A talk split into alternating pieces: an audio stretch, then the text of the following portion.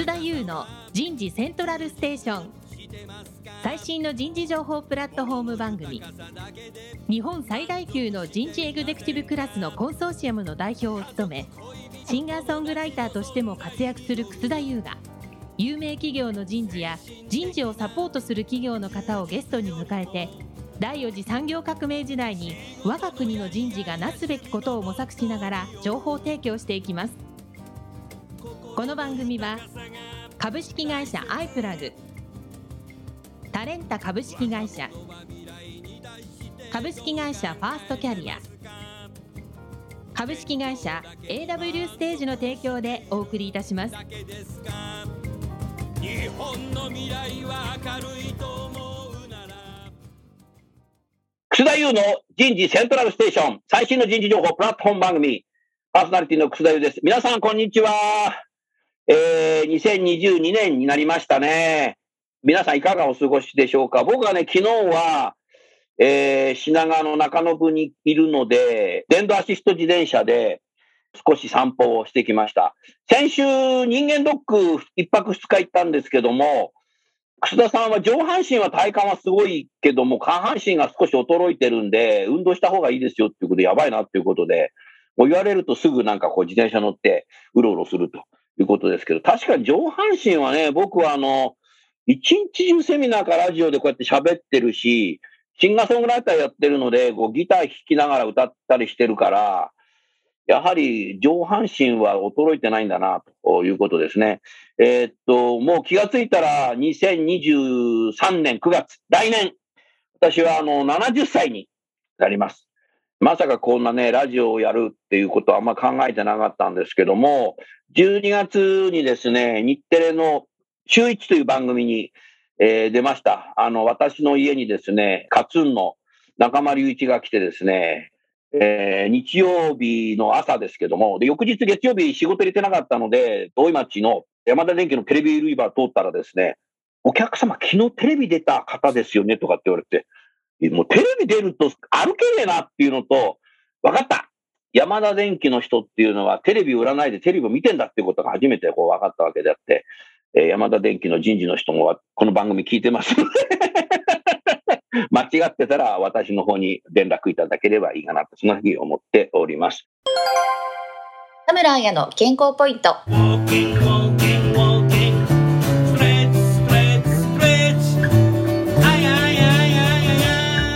カディアンリズム私たちは朝に起き、日中は活動し夜は眠るという体内リズムで生活しています。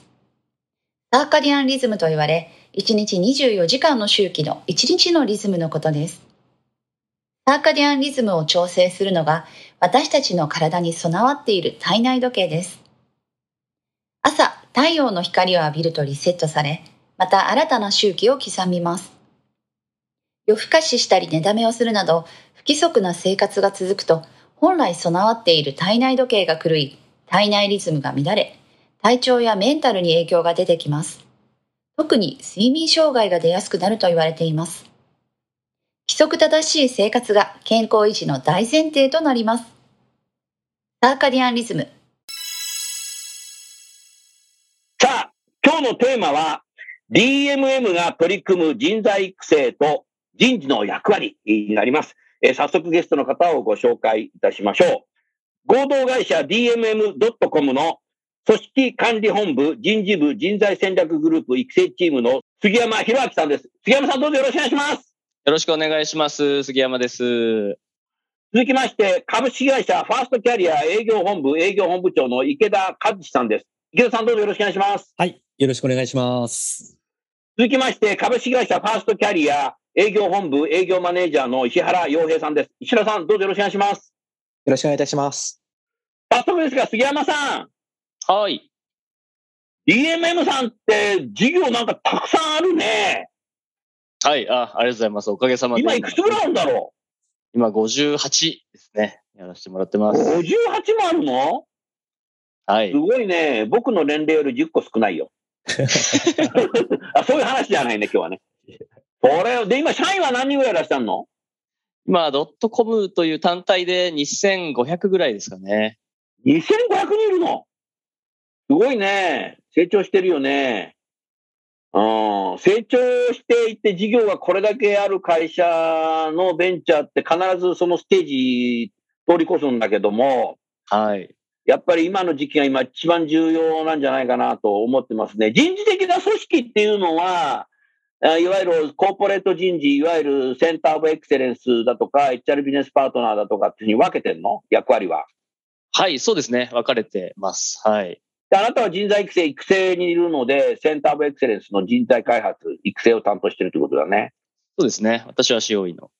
はい。TOE だね。そうすると、あの、事業を見てる方もにも人事ということで、まあ、HR ビジネスパートナー的なものにいらっしゃるわけね。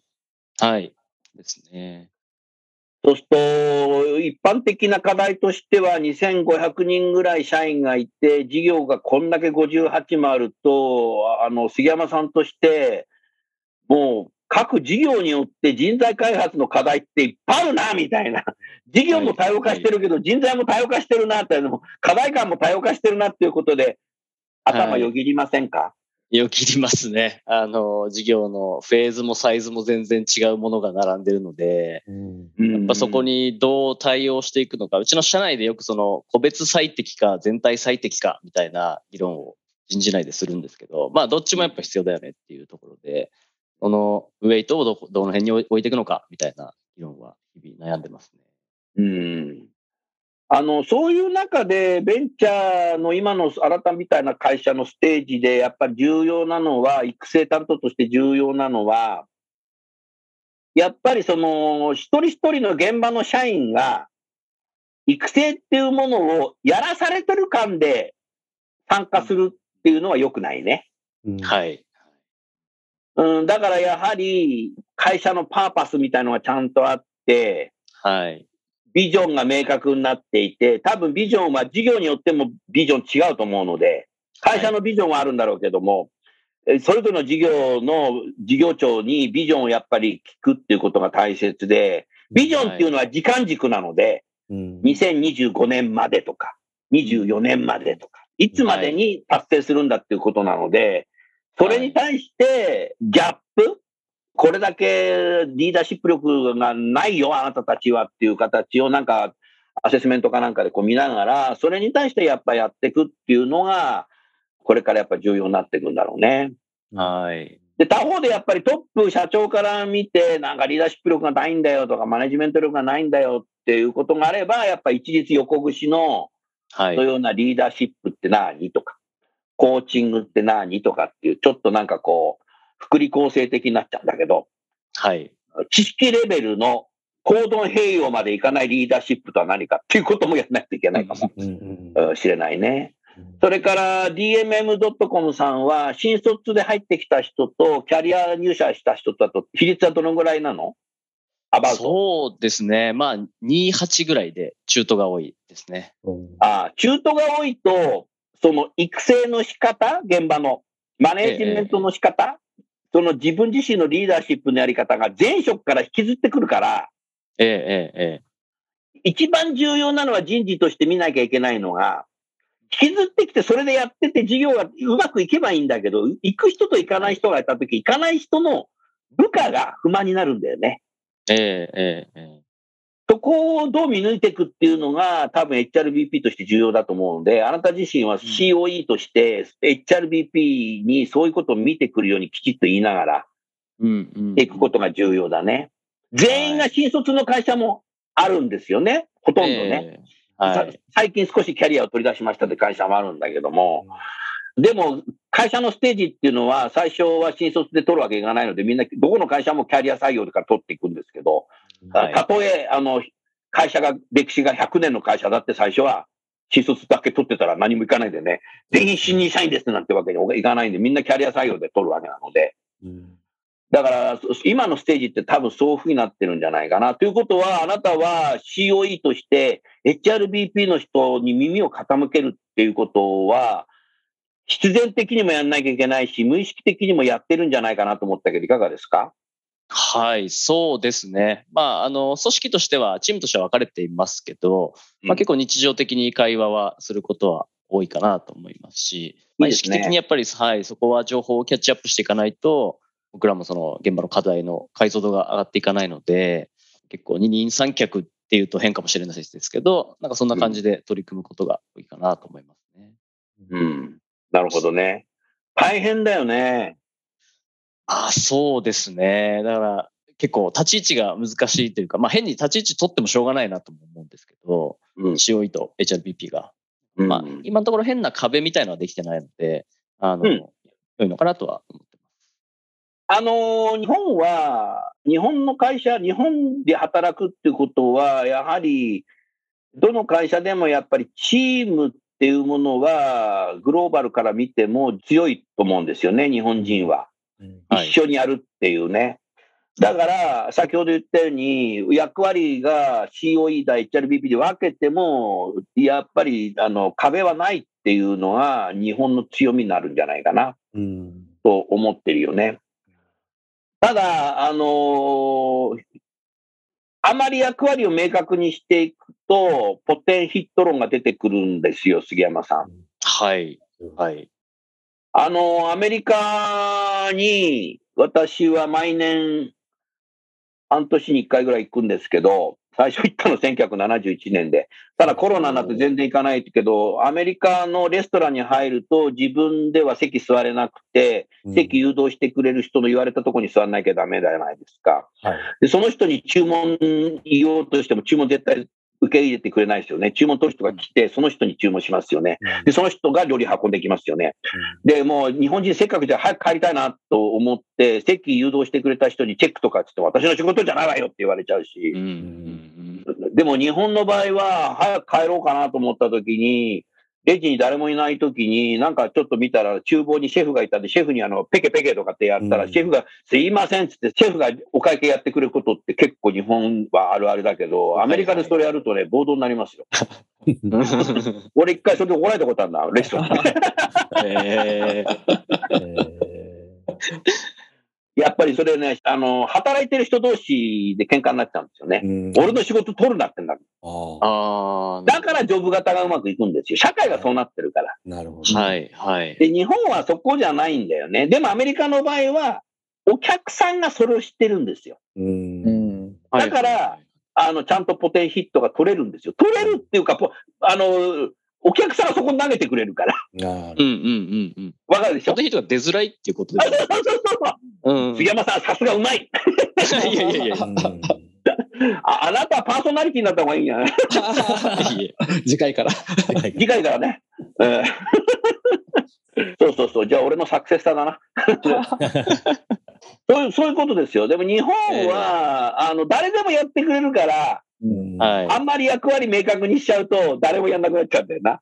うん、うん、そうですね。わかるよね。これだから社会がそうなっってる国と、そうじゃない国では、企業の中の人材マネジメント、人事の役割って結構ね、アメリカに行くたんびにそれを感じるね。なるほど。ああ。うん。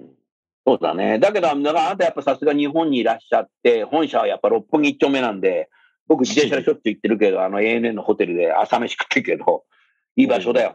だそういう中で、あなた自身はさすが、あの、壁を作らずに COE とね、HRBP で話してるね。そういう中で今何が課題になってんの？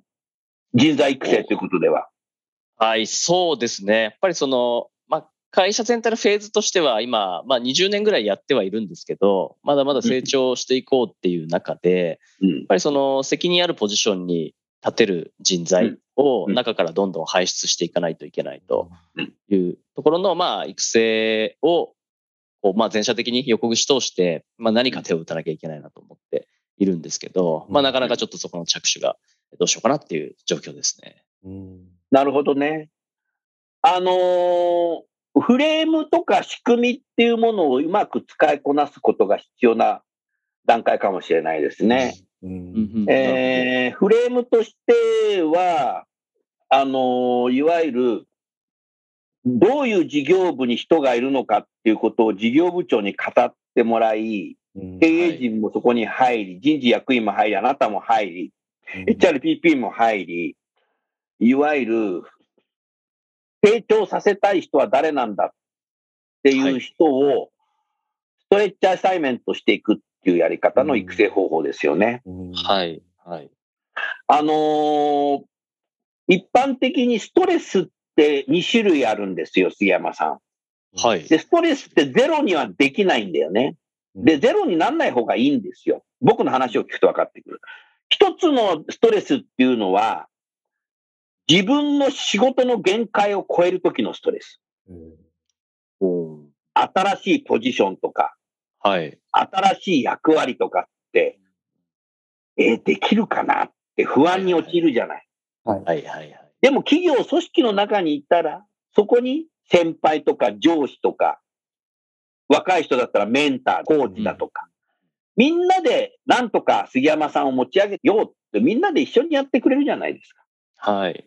で、それで、そういうストレスがあるんだけども、自分の限界を、仕事の限界を超えて、それから3年経った時に、なんで俺は3年前あの程度のことで悩んでたのかなってなるのが成長なんです。ああ。これはみんなあるんですよ。なるほど。はい。はい。係長になった時、課長になった時、部長になったええ時、本部長になった時、執行役員になった時。うんうんうん。ね。何池田さんと石原さんは縦に首振っいや、もう共感できます。これ、ラジオだからいくら縦に首振ったってね、リスナーはわかんないんだから、俺が解説いてるもう、そうしみじみ聞いてました、今。お前ら二人は藤屋のペコちゃんかと思いまいやした。ずっと縦に振ってました、ああ、本当にそうだなと思いながら。そうでしょはいい。やそうですそのストレスはね、あった方がいいんだよ。うん。はい。もう一つのストレスはね、上司の顔色を見ながらじゃないと発言できない会議。うんうん。はい。特に直属上司じゃなくて上位上司が、上位の上司ね、自分の上司の上、上位上司が出てる会議で、その上位上司の顔色を見ないと、自分が発言できない会議。うん。はい。はい。これはね、3年経っても出てくるんだよ、その人。うん。そのストレスは辛いよな。うん辛いですね。辛いです。ああうん。だから何かっていうと、1個目のストレスは、ストレッチアサイメントをすることによって、はい。少し自分の今までのその人の仕事よりももっといけるなっていうのをみんなで語ってできるなっていうのがあれば、他部門なのかその部門なのか役割を少し変えて、ただしバーンとしちゃうと困るので、メンターつけたりとか、コーチつけたりとか、先輩つけたりとか、いろんなことをしながら、達成させるようにしてあげるってことですよね。。うん。うん。うん。昨年、東京オリンピックで世界中のアスリートがコーチをつけてきたじゃないですか。そうですね。はい。コーチの役割ってそれですよね。うんうん。うん。みんな自分の限界を超えるストレスの中でやってるわけでしょ？はい。?100 いないんだけど。そうでしたね。はい。うん。でもやっぱコーチはつけていくわけですよね。ええ。うん、だから、そのコーチをつけるかメンターつけるかわからないけど、企業の中にいるってことは組織で、チームで、さっきの話の中で、でやっぱそういうストレッチアサイメントで育てるってことを、やっぱりこれから考えるっていう人材育成会議みたいなはい。はあのを、本当は仕組み、あの、フレームとして入れていくといいね。い。ええ、確かにまさにやっていきたいですね。そういったところは。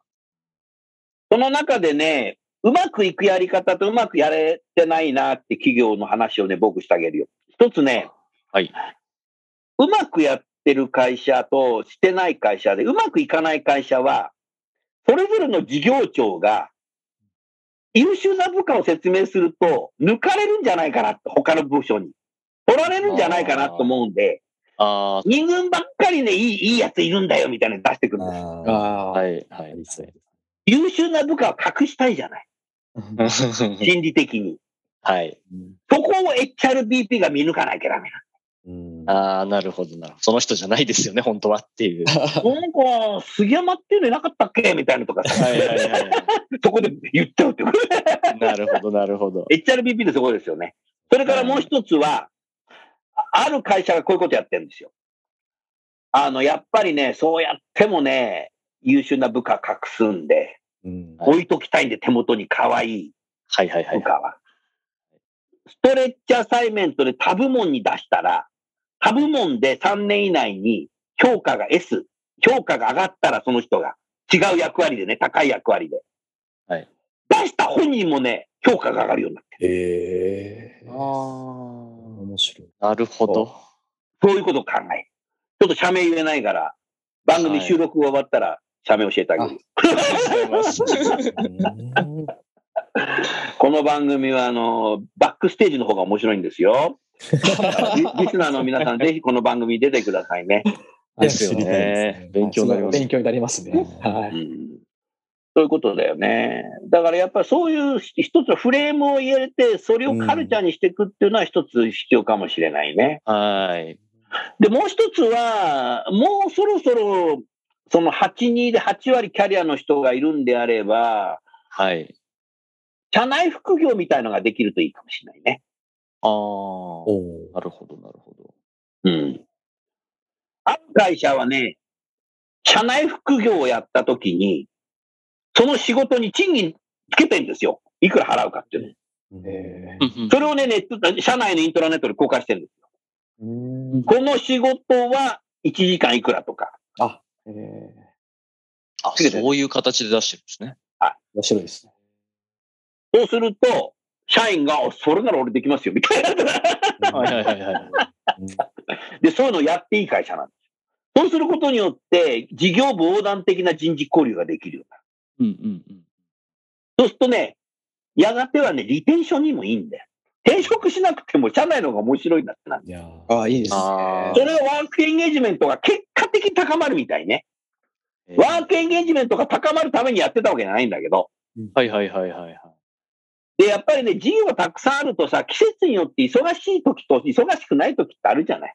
ああ、確かにそうですね。それはあると思います。そういう時に忙しいとこはもう人手が足りないのみたいな、猫の手でもってさ、猫の手使う人いないんだよな。うん はい。猫の手でもっていう時に、なんかそういうのやって、1時間いくらなんですみたいなのやると、うん。やります、やるやるとか。うん。そうするともう全然サブロック協定関係ない。そうですね。全然さ、あこ同じ雇用契約の中なので、全然できないだからそういう形にしていって、他部門のことを知りながら自分は成長していくっていうことにすると、結構中途で入ってきた人も他の事業の仕事をすることによって、あマネジメントの仕方が違うんだなとかっていろんなことがぐちゃぐはいちゃ。あれしていくっていうんですよね。だからそれも仕組みですよね、一つ。で、もう一つが、今の DMM さんの次のステージに行くためには、これはヒントだけど、やるやらないはね、経営の判断ですけども、はい。人材開発が育てるんだっていうことを考えるんじゃなくて、うんやっぱり現場が育つ仕組みっていうのを作っていくっていうのはいいかもしれないね。うんうん。そこはね、この後話すと3時間ぐらいかかるんで、残業はしたくないんで、またまたの機会ということなんだよね。うん、育てるっていうことはなかなか難しいので、育つ仕組みを作るっていうこと。簡単に言うとね、はい。現場の中でやっぱ対話を大切にするってことですよ。ワンオンワンだとか。どうんうんうんうん、それからそのワンオンワンやった後にマネージャーがきちっとフィードバックをするカルチャーを作っていくってことですよね。えーそれは仕組み化してやっとけば、勝手に現場でそういう動いていくと育ってきますよね。うんはいはい。うんそういう仕組みをやるってことなんじゃないかな。うん、ええ池田さん、いろんな会社こう見る中でさ、はい。これ2500人のぐらいの会社で58ぐらい事業ある会社もあるんだろうけども、はい。どんな形の今課題が多いの？いろんな企業。まあ、その規模感とか、事業の数とかっていうのは別として、そうですねい。ろんな企業を訪問する中で。はい。やっぱりあの、急成長に組織、現場が追いついてないっていうところで、現場が疲弊して、離職者が増えたり、メンタルダウンしたり、まあ特にコロナ禍ではなかなかマネジメントが機能不全を起こしているっていうところで、どうしたらいいかっていう相談がすごく多いですね。で、なんかそこで研修を入れて何か解決策を見出そうとしている会社さんがまだまだ多くて、うん今の草先生のその現場で育つ仕組みっていうところを考えきれてない企業って多いんじゃないかなっていうふうに思います。はい。うんうん、そこはね、僕はね、ファーストキャリアはセルムグループなので、やはり、昨年セルムはもう上場したね。ありがとうございまありがとうございす。ます。すごいね。嬉しかったよ、俺。ありがとうございます。俺、金鳴らしてないけど。そりゃそうか。急に。まあいいんだけど、あのーやっぱり池田さん、やはりそのユーザー企業の人材開発の人たちと、はいまずミーティングするのが重要だね。そうですね。今、今日このラジオでこんな形でやってるけどさ。はい、本当そうです。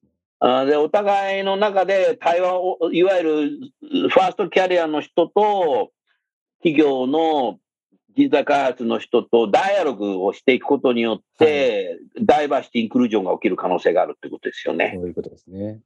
うん、だからそこをやっぱり、そういうミーティングを今一番やるべきなんじゃないかな、池田さん。はいそうですね。うんはい DMM さんともやってんの？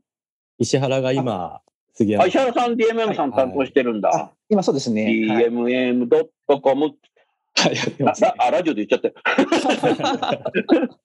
まあいいんだけど。ありがとうございます。杉山さん、はい。石原さんってどういう人かちゃんとフィードバックして今どうぞ。そうですね。いや、すごく真摯に向き合ってくれるいい営業担当だなっていうふうに思ってますよ。あよかった。ねよかったです。石原さん。してます。はい。こう公開処刑されるんじゃないかと今ちょっとヒヤヒヤしましたけども。もう出入り禁止ですよとかって。いや、だからね、やっぱりファーストキャリアは、やっぱりこうやってさ、杉山さんが言ってくれたけども、やっぱりパートナーとしていろんな話をね、まずオンラインでもいいからやりながらさ、お互いにやっぱ模索しながら話すっていうのが、企業の人材開発とベンダーとのダイバーシティ、インクルージョンが起きる可能性があるので、はい。やっぱり人材開発が外の人と対話しなかったら、人材開発自身がさ、うん閉ざされちゃうじゃない、杉山さん。はい。はい。だから現場現場って言ってるけど、人材開発だって一つの現場だからな。あそうですね。まさしく人事部っていう人事部がね、今夜の白バカマンになってるのに、現場現場と、お前も現場だろうって 確かに。ええうんそうですね。うん、そこは今の時期が一番やっぱ重要なんじゃないかな。やっぱりあとはこの人事セントラルステーションを聞くっていうことで、間違いないですね。多分今日のリスナー60万人ぐらいいるらしいけど、多くはね、3000人ぐらいがね、あストレッチアサイメントってメモしたね。うんまあって言うと、あと2000人ぐらいがメモするんですよ。別に最後試験しないのに。なんか予備校の先生みたいな。呼び込んでくれたのね。石原さん、DMM さんのご苦労を聞いてて、何かさ、感じるところある？そうですね。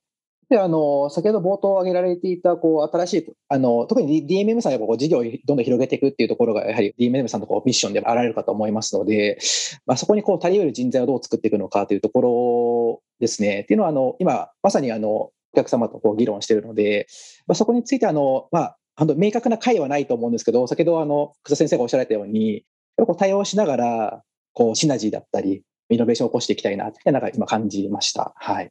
うん。おっしゃる通りだね。杉山さん、やっぱね、人材開発として、育成担当者として重要な自分の立ち位置、はい。発言の言葉でも重要なんだけども、はい。ベンチャーだからやめないように育成するんだみたいな発想はもうダメ。うんやめないようにするための研修だったら、人材育成じゃないよ。うん人材育成は育つ仕組みを入れるわけですよ。うんはい。育てばやめないですよ。うんああ。わかるでしょ？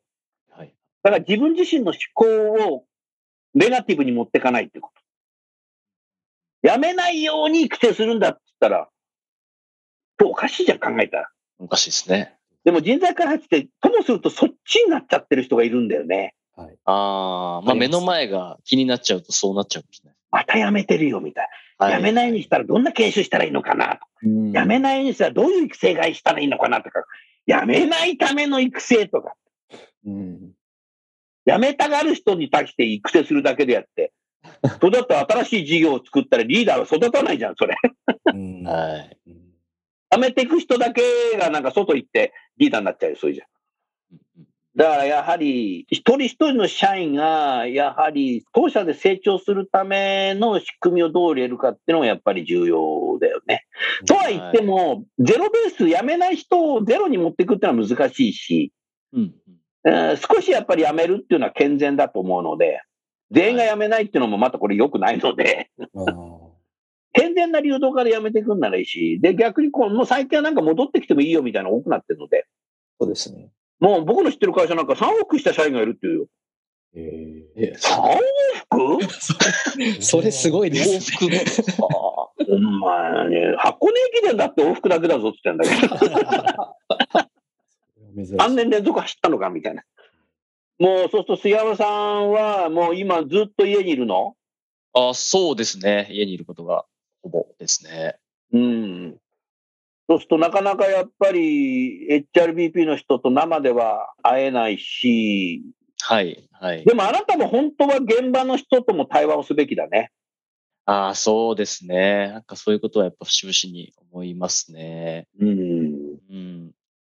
あのーデイブ・ウルリッチが最初に日本に来日した時に、セミナーがあって、私それ出たんですよ。はいセミナーっていうかワークショップだけどね。それで世界中の企業の人事に、あなたのお客様は誰ですかっていうと、7割の人が社員だっていう。はい。うんでもね、これからの時代はそうじゃないよっていうことをウルリッチは最初に来た時言ってたんだよね。何を言ってるかっていうと、その社員が日々付き合っているお取引先、お客様だってんですよ。ああ。うんうん、で、それの話を聞いたときに、ある外資系の製薬メーカーの HRBP の女性のマネージャーにその話をしたら、楠田先生、私なんかね、MR、いわゆる製薬メーカーなので営業の人はね、MR って言いますけど、MR が言ってる病院までくっついてってるよって。えええ先生とどういう対話をしてるのかなと思って言ってるって。ーえーええさすがだなと思いましたよね。すごいですね。うん。でも、お客さんまで行かなくても、うん現場の人と対話してるだけで、最近のお客さんはこうなんだよ。新しいお客さんを開発するのにね、大変なんだよとか、はい。そういうことをダイレクトに入ってくるような仕組みを作るっていうことでは、やはり杉山さんも現場の事業の人と会話をするのが重要だね。ええまず事業長だと思うね。うんはい。うん、その数をどれだけ持ってるっていうのが、人材開発として一番マーケットインできると思うね。はい。うんうん。もちろん HRBP の人からも聞くんだけども、はい。もう一つ現場からも聞くっていうこと。よく小学校の時とか伝言ゲームってやったじゃない。はいはい。僕が池田さんに言って、池田さんが石原さんにそれを言って、池田さんが杉山さんに言って、杉山さん、僕なんて言ったのって言ったら、え、俺そんなこと言ってないよみたいな。俺が言われはいはいはい変わってっちゃうってなったじゃん、全国ええ誰から変わっちゃったんだよ、みたいな。うんだからやっぱり、あの、一つやっぱり HRBP 経由で聞くっていうのも大切なんだけど、役割的には。やっぱり生の現場の話を聞くっていうのは重要だよね。うんだからお客さんの話聞くのは大変だと思うんだよ。はいそれ。なかなかできない。うん事業が多いだからね。だから、単一の事業だったらそれできるかもしれないけど、こんだけあるとできないと思うので、少しやっぱり事業長として何が悩んでるのかとか、うん。そういうことをやっぱりダイレクトに聞くっていうことは、通勤電車乗らないんだから、家にいるんだから、はいそんだけ時間あると思うからさ、少し杉山さんもそういうことやるといいんじゃないかなと思ったな。そうですね。ありがとうございます。ちょっとやってみます。うん。うん。さあ、じゃあ、あの、石原さん、池田さん、はい。あの、杉山さんに何か質問ありますか？杉山さん、あの、池田です。あの、はいなんかこう、チャレンジする風土みたいなところで、こう、御社も事業何でもやるって、こう、ホームページにも書かれている、チャレンジ大事っておっしゃってるところがあると思うんですけど、何か人事として工夫されてらっしゃる部分とかってあったりするんですか？組織あ作あ。そうですね。組織づくり。人事としてで言うと、ちょっと今こう、全体でっていう感じではないんですけども、はいまあ、わ若手の社員にはやっぱりそういうメッセージはしっかり発信するようにはしていて、まあ、数はそんなに多くなくても、やっぱ新卒の社員の方々、やっぱこうはい。それぞれの現場で、やっぱその挑戦する風土といっても、はい。現場現場であの温度感が違ったりとかもはいするんですけど、はい。まあ、そこは人事として、会社のメッセージとして、君たちにこういうことを期待してるんだとか、こういうチャンスがあるんだっていうのは、上司から聞くのとはまあ別のまた、あの、ベクトルで伝えるようにっていうのはやってますね。あいいですね。彼らが、はい、うまく育っていったときに、事業間のハブになってもらったりとか、そうですね新事業の、まあ、責任者になってもらえるような、うん。そういう狙いを持ってます。はい。あありがとうございます。石原さんもどうですか？ありがとうございます。DMM さん、こう、事業をこう作っていくっていう、あの、新たなこう事業をどんどん展開していくってことで、その先ほど話していた、あの、責任者をこう作っていくっていうところは、あの、まあ、特にこう人事の main issue かなというふうに思ってるんですけども、それにあたって今どんな取り組みをしている、またはこれからこんなことを取り組んでいきたいっていうことを思っている、考えていらっしゃるかっていうのをお聞かせいただけると嬉しいです。そうですね。まあ、一つ、社内では DMM スタートアップスタジオという、まあ、コミュニティを作っていまして今、スラック、はい、スラックのチャンネルで700人ぐらい、まあ、任意で参加できるものなんですけど、まあ、させてもらっていて、まあ、そこで、ちょっとこう、まだ成果に結びついているかというと、これからなんですけども、まあ、定期的に発信をしていったり、セミナーをやっていったりですとか、あと、まあ、その中でも参加者を募って、ブートキャンプと我々呼んでますけども、はい。まあアクションラーニングのような形で事業開発に取り組んでもらう。ちょっとこう少し事業とは離れて疑似体験をしていただくっていう、そういう経験も、えー仕掛けたりしてます。すごい、すごいですいいですね。あのースラックを使ったり、ブートキャンプ的なことをやったりして、そういう若い人たちが新しいアイディアとか、こう、事業をこういうのやりたいんだとかっていうことの発言を文字で書いたり、口頭で言ったりしたときに、経営陣がリアルその場でフィードバックをするカルチャーっていうのも人材育成が仕組みを作っていくといいね。あ大事。ん、うん、うん。つまり何かっていうと、自由に書いたり、自由に言ってるだけだとガス抜きで終わっちゃうので、うん。はい。そこに経営陣がきちっとフィードバックをしてくれることによって、会社の本気度っていうのはそこで変わるので、うんはい。ガス抜きではないんだ。うん、うん。で、もう一つはやっぱりそれでもし事業を始めたときに、失敗したときに、はい。日本は非常に源氏平家の時代から失敗すると左遷島流しっていうのが永遠に続いてるので、はい。失敗を許すカルチャーをどう作るかっていうことも重要だよね。そうですね。一回何か作って失敗したので、みんなで後ろ指を指すようなカルチャーを作ってしまうと、発言もしなくなるし、うん。新しいことをやろうとはしなくなるし、はい。やるんだったら他社でやろうってやめていくっていうのは人間としてありそうですよね。そうですうん、そうですね。なんかそこはちょっとうちの会社でも、あの、こだわっていて、まあ、5エッセンスという、まあ、バリューみたいなものを設定してるんですけど。5エッセンスいいね。はい。まあ、それのうちの一つが、本気の失敗を肯定するっていうメッセージが素晴らしい。出されていますね。人間って失敗から学ぶことのが多いんだよな、実はな。そうですよね。でもはい失敗したことをさ、みんなに言わないよな。うん。失敗のことばっか言うと失敗するのがキャラになっちゃうので、なかなか言わない。だから失敗をオープンにするカルチャー、失敗しても全然次にチャレンジできるカルチャーっていうのがあるんであれば、あとはやっぱり経営陣のフィードバックはい。ですよね。で、フィードバックは、意見言わなかった人、チャレンジしわなかった人、ブートキャンプに行けなかった人にも分かるようにすることによって、あうんうん経営陣からフィードバックできるんだったら言ってもいいんだ、みたいうんはい。うんな。さっきのなんか顔色見ながら言わないとっていうストレスじゃなくなるわけじゃない。はいそれはやっぱりカルチャーだと思うね。うんだから、重要なのは、研修会場に呼んでいい研修をするっていうことだけではなくて、それもやるんだけど、はい。やっぱり発言していいんだっていう心理的な安全。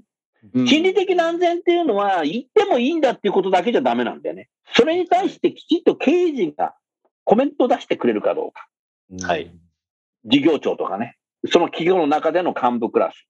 うんそれがやっぱり重要になってくるので、幹部の育成はそこになってくるかもしれないね。フィードバックの仕方とかね。うんああ、なるほど、なるほど。で、まあ、今のね、若い世代のフィードバックの仕方、間違ったフィードバックが多いんだよ。うんいいねしか押さないの。あそうですね。確かにそうですね。F 社のおかげで。いいねはフィードバックじゃねえからな。コメント書けよ、みたいな。はい。反応してるだけですね。だから、いいねって言ってるだけがさ、だから若い人が言うとき、いいねって言ってるだけで、はい。若い人、え？ってなっちゃいますよね。うん、うん、そうですね。それだから、いいねだけじゃダメ。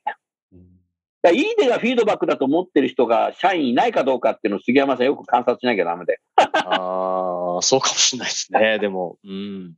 結構話を聞くと、メンバーのことを見てる上司は多いんですけど、うんこう、ちゃんと返してあげてるかっていうところは、改めてチェックしたいなっていうふうに思いまし見てるっていうのがさ、やっぱりその、ステイホームになってくるとさ、た。うん。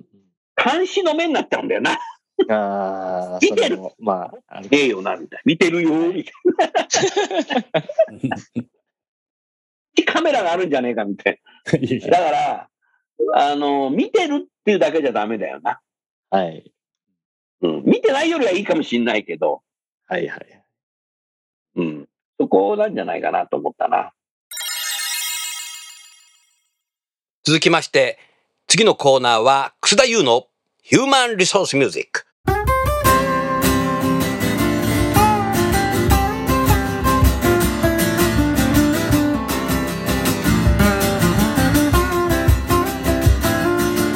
今日お送りする曲は、私のセカンドアルバム、残業イルミネーションの中から2曲目に入っている、だって言われてないもんになります。えーこの歌詞はですね、いわゆるゆとり世代の主張について書いた曲になります。それでは聴いてみましょう。だって言われてないもん聞いてないもんだって言われてないもん聞いてないもんだって言われてないもん聞いてないもんだって言われてないもん聞いてないもん言われてないことやったら怒るし。言われたことはちゃんとできるし。言われたことをできないやつよりマシだぜ。日本語わからないやつよりマシだぜ。だって言われてないもん聞いてないもん。だって言われてないもん聞いてないもん。言われたことが理解できないやつよりマシ。何度言われてもできないやつよりマシ。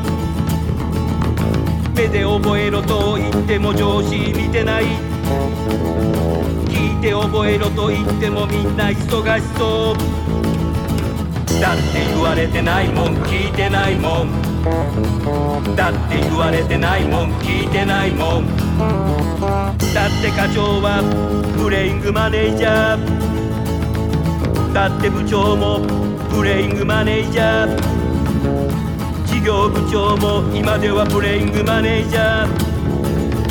俺たち職場での話だって言われてないもん聞いてないもん。だって言われてないもん聞いてないもん。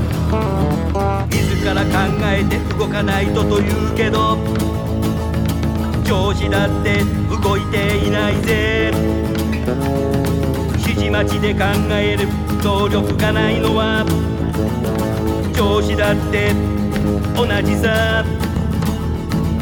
3000年前から言ってんだってさ。今の若い者はってね。俺たちが悪いんじゃないんだ。いつの時代も言われてきたことだぜ。だって言われてないもん聞いてないもん。だって言われてないもん聞いてないもん。だって言われてないもん聞いてないもん。だって言われてないもん聞いてないもん。言われてないもん聞いてないもん。言われてないもん。でも今日の話は面白かったね。はい。面白かったです。あの、勉強になりました。勉強になりました。DMM さん、3年後が楽しみだね。はい。3年後にさ、何か変わりましたよっていうことでもう一回出てよ。ええぜひぜひ。はい。俺が生きてたらな。いやいやいやまだまだ。まだまだですお願いしますあリスナーの皆さん、いかがだったでしょうか？今日はね、いろんなことを学んだかなと思いましたけども、やはりね、人材開発として一番重要なのは、育つ仕組みをどう作るかっていうのがこれからやっぱり重要だと思います。いろんなね、やり方があると思います。それにはやはり、ファーストキャリアさんのようなベンダーさんと対話をするっていうことがまず重要なんじゃないでしょうかね。自分たちだけで考えるのは難しいと思いますけども、ただし、ブームなことをやるだけじゃダメだという。それをやることによってどうなるんだっていうことです。つまり、人材開発としての3年後のビジョンというのを作んなきゃダメですよね。3年後にはこういうカルチャーになってたいんだみたいな。だから今年予算がこんだけあるから何の研修やろうかなって、もうそういうことを考えるのは昭和の人なので、もう今もう昭和の人はダメ。考え方はもう平成の人にも馬鹿にされちゃうよ。今年はもう平成元年生まれが33歳になるからね。だから新しいやり方としては、やはりブームに乗らないで、ファーストキャリアさんと対応しながら、ダイバーシティインクルージョンで人材開発はどうしていけばいいかっていうことをやっぱり考える通勤電車乗らない時間がミーティングの時間に持っていけるので、やっていただいたらいいんじゃないかなと思います。さあ、それでは最後にゲストの方をご紹介して番組を終わりましょう。dmm.com の杉山さん、ファーストキャリアの石原さん、池田さんでした。どうも3人ともありがとうございました。ありがとうございました。ありがとうございました。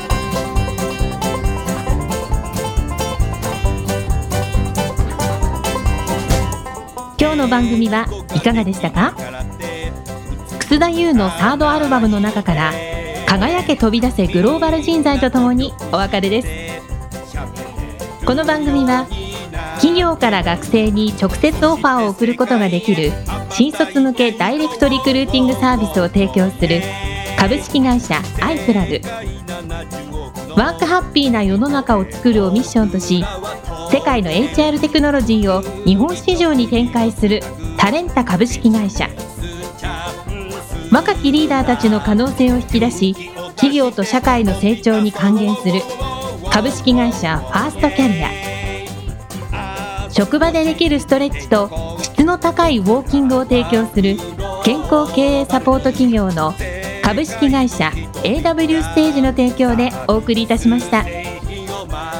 それでは次回もお楽しみに。届けてゆこう。